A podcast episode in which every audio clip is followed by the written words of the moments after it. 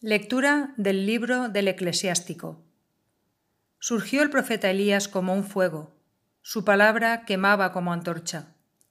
Él hizo venir sobre ellos el hambre, y con su celo los diezmó. Por la palabra del Señor cerró los cielos, y también hizo caer fuego tres veces. Qué glorioso fuiste, Elías, con tus portentos. ¿Quién puede gloriarse de ser como tú? Tú despertaste a un cadáver de la muerte y del abismo por la palabra del Altísimo. Tú precipitaste reyes a la ruina y arrebataste del lecho a hombres insignes. En el Sinaí escuchaste palabras de reproche y en el Horeb sentencias de castigo. Tú ungiste reyes vengadores y profetas para que te sucedieran. Fuiste arrebatado en un torbellino ardiente, en un carro de caballos de fuego. Tú fuiste designado para reprochar los tiempos futuros, para aplacar la ira antes de que estallara, para reconciliar a los padres con los hijos y restablecer las tribus de Jacob. Dichosos los que te vieron y se durmieron en el amor, porque también nosotros viviremos. Cuando Elías fue arrebatado en el torbellino, Eliseo se llenó de su espíritu. Durante su vida Ningún príncipe lo hizo temblar, nadie pudo dominarlo.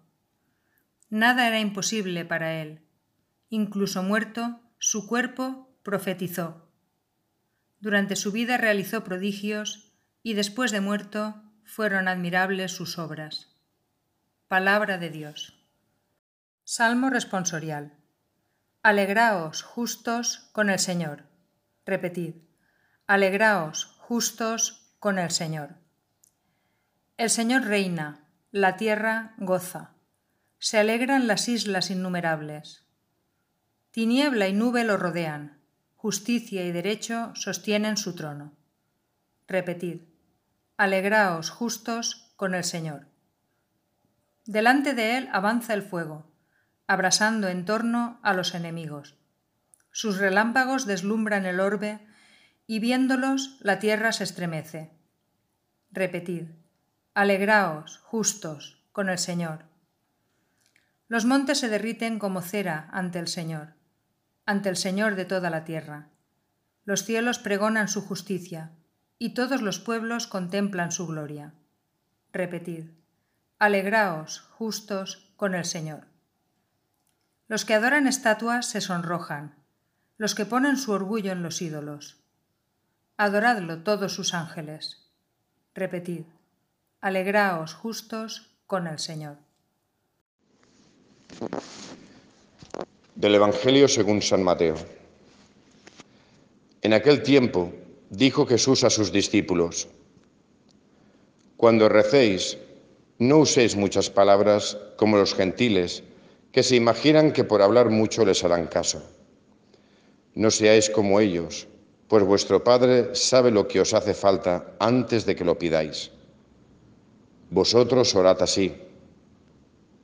Padre nuestro que estás en el cielo, santificado sea tu nombre. Venga a nosotros tu reino. Hágase tu voluntad en la tierra como en el cielo. Danos hoy nuestro pan de cada día. Perdona nuestras ofensas como también nosotros perdonamos a los que nos ofenden. No nos dejes caer en la tentación y líbranos del maligno. Porque si perdonáis a los hombres sus ofensas, también os perdonará vuestro Padre Celestial. Pero si no perdonáis a los hombres, tampoco vuestro Padre perdonará vuestras ofensas. Palabra del Señor.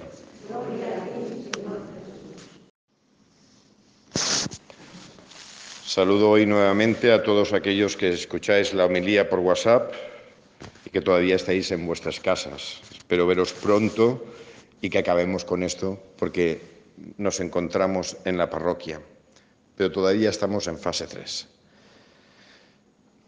Gran evangelio el de hoy, que tiene mucha amiga, mucha. Recordad, ¿dónde estamos? Jesús, ¿dónde está? El sermón de la montaña. Muy bien, ir recordando de dónde venimos, porque vamos escuchando los evangelios como si fueran telegramas pero hay que meterlos siempre dentro del contexto. Y recordad, el centro del Sermón de las Montañas son las bienaventuranzas. Por lo tanto, todo se interpreta a partir de ahí. No se coge esto como algo totalmente independiente de todo, sino que está dentro de un contexto y desde ahí lo interpretamos. Esto es justo lo que viene después del Evangelio que escuchamos ayer. Jesús está hablando y ayer recordad, tonterías poques. Orad como tenéis que orar, haced el ayuno como lo tenéis que, hacer y hacer la limosna como la tenéis que hacer, con autenticidad y desde el corazón, y tonterías ninguna, porque no podéis engañar a Dios. Y solo desde la autenticidad, eso es lo que nos hará verdaderamente felices. Y continúa el sermón de la montaña, continúa con el tema de la oración. Mirad, esto es una de las páginas magistrales que hay dentro de los evangelios, porque nos pone el marco eh, para poder tener una relación sincera y plena con Dios, y todo lo que se sale de este marco ya empieza a ser imaginación y mundos de Disney. Nos pone Jesús el marco dentro del cual hay una pintura y la oración es esto. Si nos fijamos, toda nuestra oración tiene que contener algo de lo que contiene el Padre nuestro. Y lo que se salga del Padre nuestro, bien, florituras, pero no añade, nada. El Padre nuestro es el marco, vuelvo a insistir, para que nosotros dentro de ese marco podamos tener una relación plena con Dios. Y me voy a ello. Primero, Jesús ¿qué les dice? Verborrea la justa. ¿Por qué? Porque los paganos, es decir, fuera del mundo de, Israel, pero también dentro, aunque él habla de los paganos, las religiones eh, que no eran judías, las politeístas, se fundamentaban en oraciones muy largas, ¿para qué? Para someter a los dioses. Se ve que por medio del aburrimiento querían someter a los dioses con larguísimas oraciones. Y Jesús lo primero que nos dice, palabras las justas. ¿Por qué? Porque todo lo que pidáis, vuestro Padre ya lo sabe. No intentéis aburrirlo, entre otras cosas porque a Dios no se le puede aburrir. Pero no por mucho repetir y por mucho constantemente decir lo mismo, vais a doblegar a Dios. Si Dios ya sabe lo que os hace falta, simplemente de una forma sincera, ponte delante de Él. Ya está. Sin mucha palabra.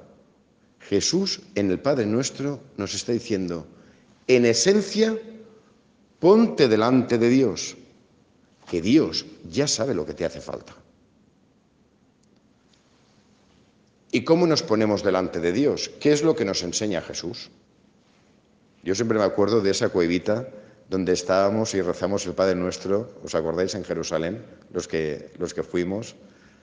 Y que el otro día, hace dos o tres días, vi el vídeo y cuando rezamos el Padre Nuestro, ahí, que Jesús les enseñaba el Padre Nuestro. Pues bien, lo primero, ¿a quién nos dirigimos? ¿A Zeus? ¿A Ulises? ¿A quién? Nos dice claramente Jesús quién es Dios. Dios es Padre. Y es obvio, obvio porque es Padre. Pues porque nos ha dado la vida. Cuando te pones delante de Dios, lo primero que tienes que reconocer es saber delante de quién te estás poniendo ¿De quién? Pues el que me ha dado la vida, el que me ha puesto en este mundo, el que me ha dado mi alma y el que me ha dado la capacidad de poder conectar y comunicarme con Él. El que me ha dado ese hambre y esa sed de plenitud. El que me ha dado la capacidad de amar. Ese es Dios y ese es mi Padre. No es mi Padre, es Padre nuestro esto es importante. Esto es importante. Todas las palabras tienen su significado, porque tú no te pones solo de forma individual delante de Dios. Tú te pones delante de Dios porque también formas parte de un pueblo y formas parte de una familia. Y la familia es la humanidad. Porque cuando tú le rezas al Padre, es el Padre del que tengo al lado, del que tengo delante, del que tengo detrás, de mi peor enemigo y de mi mejor amigo. Es el Padre de todos. Ya, pero es que hay muchos que no lo, reconocen como Padre. Bueno, no lo han reconocido, pero que no lo reconozcan no significa que no sean hijos de Dios. Y tú como cristiano sí que deberías de reconocer, yo como cristiano, deberíamos de reconocer en el otro a un hermano y a un hijo de Dios, aunque el otro no se le reconozca, aunque el otro pase de Dios y aunque el otro no se considere hijo de nadie más que de Juan y de Maruja. Pero los cristianos deberíamos de tener, precisamente por medio del Padre nuestro, esa capacidad de reconocer en el otro a un hijo de Dios y por lo tanto a un hermano, aunque él a mí no me lo reconozca. Pero yo a él sí. ¿Por qué? Por la revelación. Dios me dice quién soy yo y quién es el otro. Santificado sea tu nombre, el nombre de Dios por encima de todo y santificado. Nunca eh, pronunciado para maldecir, sino siempre para bendecir, para santificar y para glorificar. Es como cuando decimos, mm, tú a mamare no me la toques. Eso es santificar el nombre. A mamare no me la toques. ¿Por qué? Porque mi madre tendrá defectos, pero a mi madre no me la toques. Es eso sagrado que tienes y por lo tanto es un nombre sagrado. Santificado sea tu nombre, e inviolable e intocable sea tu nombre, porque tú estás por encima de todo y eres lo más sagrado que hay en el mundo y eres lo más sagrado que yo tengo, porque eres mi Padre. Amompare que no me el toquen. Santificar el nombre de, de Dios.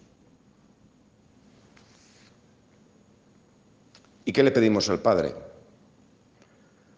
Pues de un padre o de una madre, ¿qué podemos esperar dentro del sentido común?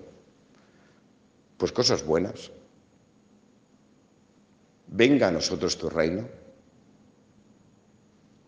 Venga a nosotros tu reino y hágase tu voluntad. ¿Por qué? Porque tú eres Padre. Y tú como Padre tu voluntad, que es tu reino, siempre estará por encima de mi propia voluntad y de mis propios deseos. Por lo tanto, a Dios que le digo, que se haga su voluntad y no la mía, sino la suya. Y si la mía coincide con la suya, que se cumpla. Y si no coincide, que no se cumpla. Y si no se cumple, lo acepto, porque se lo estoy diciendo en el Padre Nuestro.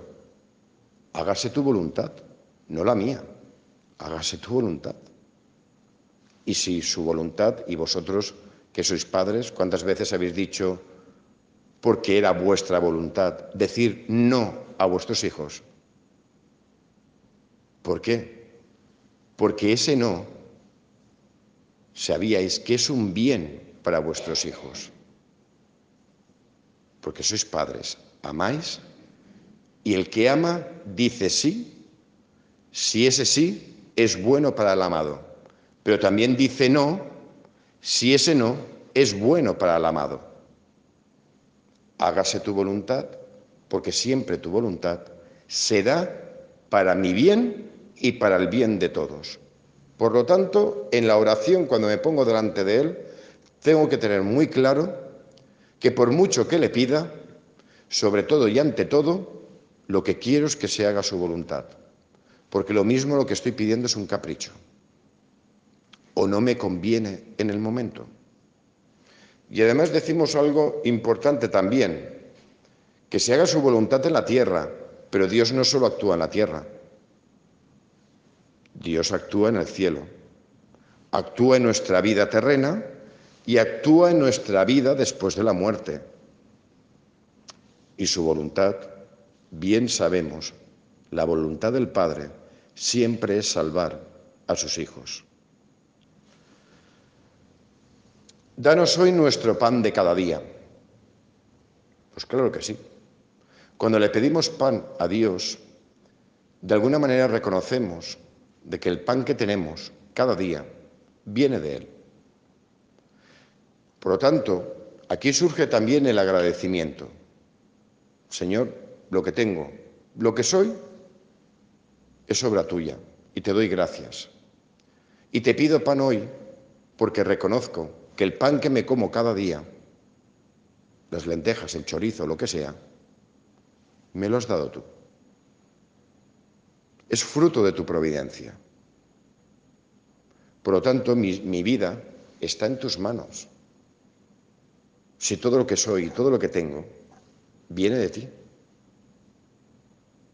Por lo tanto, cada día te pido el pan, porque viene de ti. No por mí ni por los demás, me viene de ti. Y de alguna manera todo lo que consigo en mi vida viene de ti. Por lo tanto, no es mío.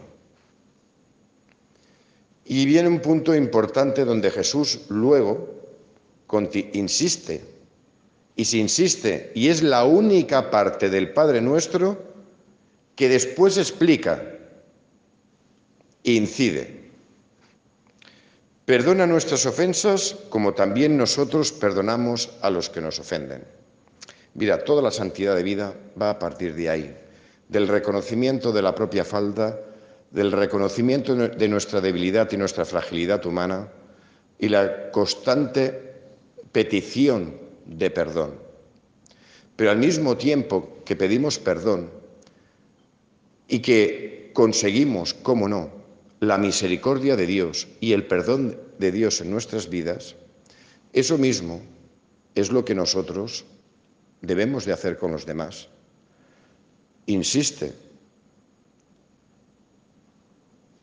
perdona nuestras ofensas como también nosotros perdonamos a los que nos ofenden. Esto es muy grave, ¿eh? Esto es muy grave, porque le estamos diciendo a Dios, si yo perdono, perdóname. Pero si yo no perdono, no me perdones. Eso es lo que le decimos a Dios en el Padre Nuestro, no sé si lo pensamos. Como yo actúo con la gente, actúa tú conmigo. Y si yo tengo rencor, y si yo no hablo al vecino del quinto, o no me hablo con mi hermano por la herencia, o si no me hablo porque alguien me ha hecho daño, Señor, tú actúa igual conmigo. Eso es lo que decimos en el Padre Nuestro, ¿eh?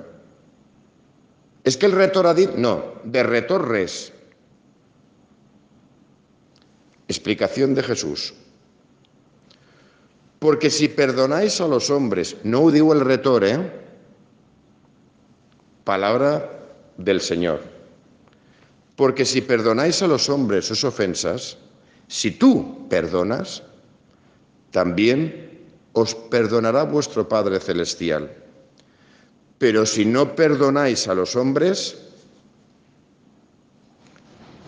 tampoco vuestro Padre perdonará vuestras ofensas. ¡Wow! ¡Wow! ¡Wow!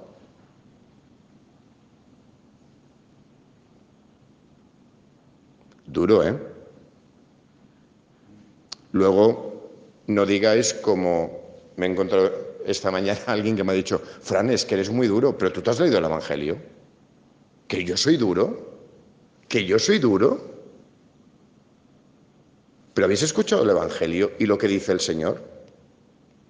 Es que luego nos, eh, eh, nos escudamos con que es que el cura ha dicho, que el cura no ha dicho nada, que lo dice el Señor. Si quieres te lo crees y si no, no. Pero es palabra del Señor. Esto no es una interpretación del cura. Esto es la pura palabra de Dios. Y es lo que rezamos en cada Padre nuestro. Por lo tanto, el tema del perdón y la misericordia con el otro no es un tema baladí. Es ahí donde se fundamenta la salvación del ser humano. Y recordemos cómo empezamos la Eucaristía. Señor, ten misericordia de nosotros porque hemos pecado contra ti. Muéstranos, Señor, tu misericordia y danos tu salvación. Yo le pido perdón a Dios y Él me concede su perdón. Perdona tú también. Perdona tú también como Dios te perdona. Y como Dios te acoge, como Dios te invita a la mesa y como Dios te alimenta y como Dios hace un banquete, aunque no nos lo merecemos nadie. Eso mismo que Dios hace con nosotros es lo que tenemos que hacer con los demás. Por eso Dios lo hace. Por ti mismo no puedes, pero conmigo puedes perdonar, porque experimentas mi perdón y eso te va a ayudar a ser misericordioso con los demás. Va todo unido, va todo unido. Y como no, le pedimos finalmente a Dios que no nos deje caer en la tentación y líbranos del maligno, no del mal, como si el mal fuera cualquier cosa o una desgracia, no, el maligno, con su nombre, el maligno. Líbranos de las tentaciones del maligno. El maligno va a estar ahí y siempre está, y siempre, siempre va a estar tentándonos para destruirnos. No nos dejes caer, porque la tentación la vamos a tener, pero no nos dejes caer. Y si caemos, levántanos. Si caemos, restauranos y cógenos de la mano, para que no domine Él sobre nosotros, sino que domines tú. Este es el marco de toda la oración cristiana. Así es como nos relacionamos con Dios. Y toda nuestra oración, la hagamos como la hagamos, tiene que contener alguna parte del Padre nuestro. Porque así es como Jesús nos ha enseñado a orar. Y Él es el verbo hecho carne. Por lo tanto, el verbo, segunda persona de la Santísima Trinidad, sabe cómo tenemos que dirigirnos a Dios. Y en esa oración es la donde nosotros vamos a ir llenándonos de relación con Dios. Porque esta es la relación auténtica con Dios. Y es la que nos dice el mismo Jesús. Lo que se salga de aquí, vuelvo a decir, imaginación, florituras, pero Jesús lo dice muy, muy claramente. Vosotros orad así. No añade más ni quita nada. Dice lo que tiene que decir.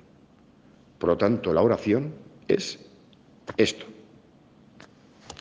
Pues que Dios en su inmensa misericordia continúe iluminando nuestro corazón para que podamos descubrirlo a Él como Padre como el fundamento de todo, de nuestra existencia, como el principio y como el fin, sabiendo que Él como Padre siempre va a querer lo mejor para nosotros y que nosotros desde nuestra libertad optemos por ese bien que Dios nos quiere dar. Que así sea.